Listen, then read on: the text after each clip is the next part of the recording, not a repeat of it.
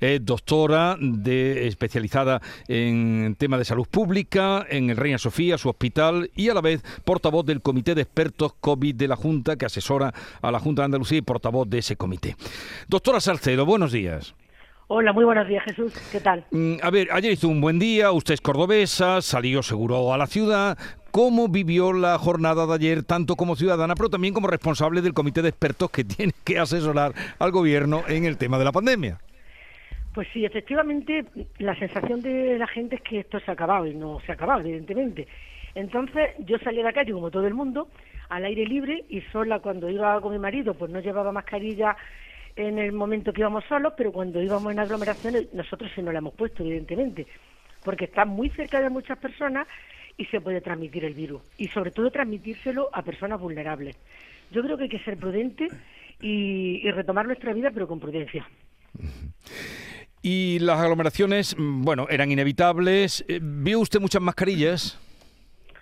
Pues desgraciadamente menos de las que me gustaría, sobre todo porque cuando hay muchas personas y hay interacción social es donde se producen los contagios.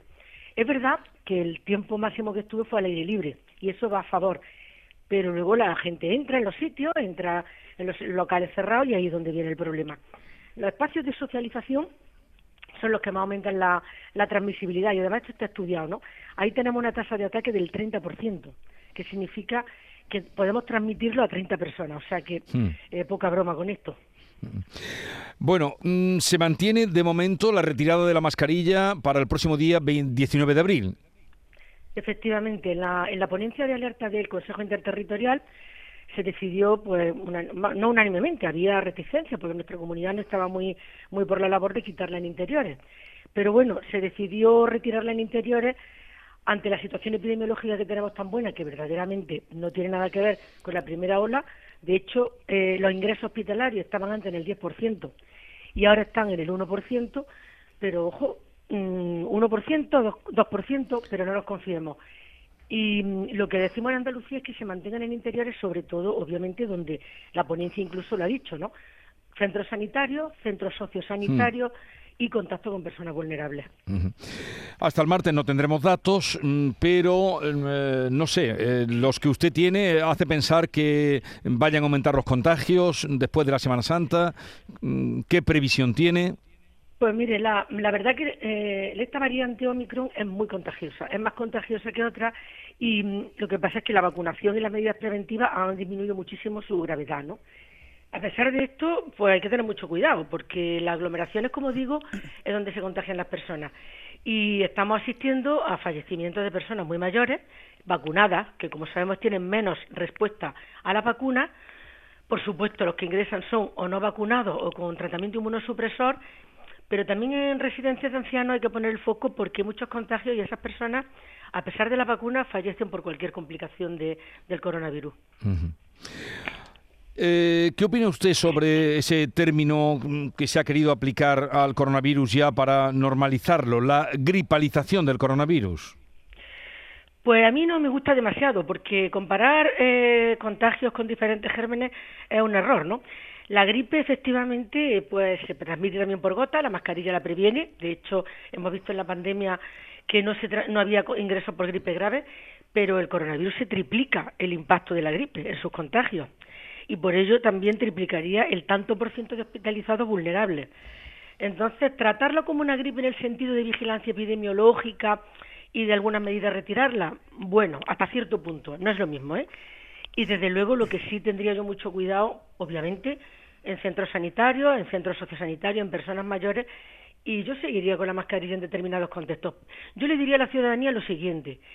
Está usted al lado de una persona que está hablando, está gritando, está expulsando gotas y no sabemos qué lleva en esa gota. ¿Qué tipo de gérmenes?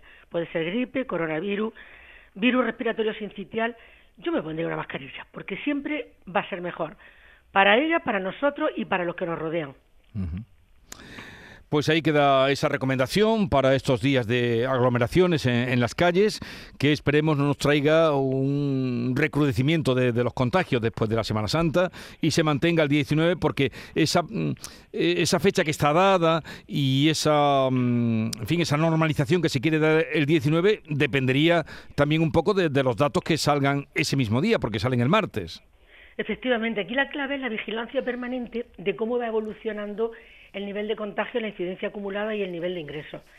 Y yo también quería hacer un llamamiento a que las personas que se pongan la mascarilla, que yo desde luego en centro cerrado me la voy a seguir poniendo, y en las empresas que aunque no sean lugares sanitarios se las pongan, pues que por supuesto los ciudadanos no, no interfieran en esas personas, porque no sabemos, primero, si tienen un problema de inmunosupresión, si tienen una persona vulnerable a la que están cuidando, o simplemente por prudencia, porque claro, el compañero de al lado puede no tener nada, pero a lo mejor pues su madre o su cualquier persona mayor la tiene.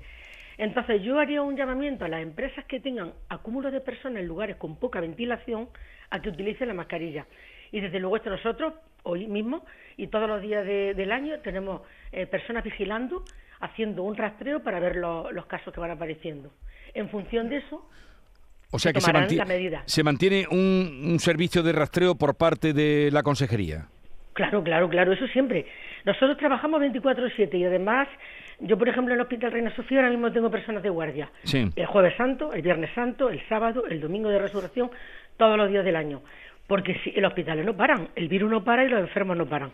Pero con respecto a este sábado domingo, ¿no, no tiene usted datos todavía o no hay ninguno? Y, pues, Mire, nosotros, en el, nosotros en el hospital siempre tenemos datos y damos, y damos los datos nosotros a nuestro, a nuestro director, ¿no?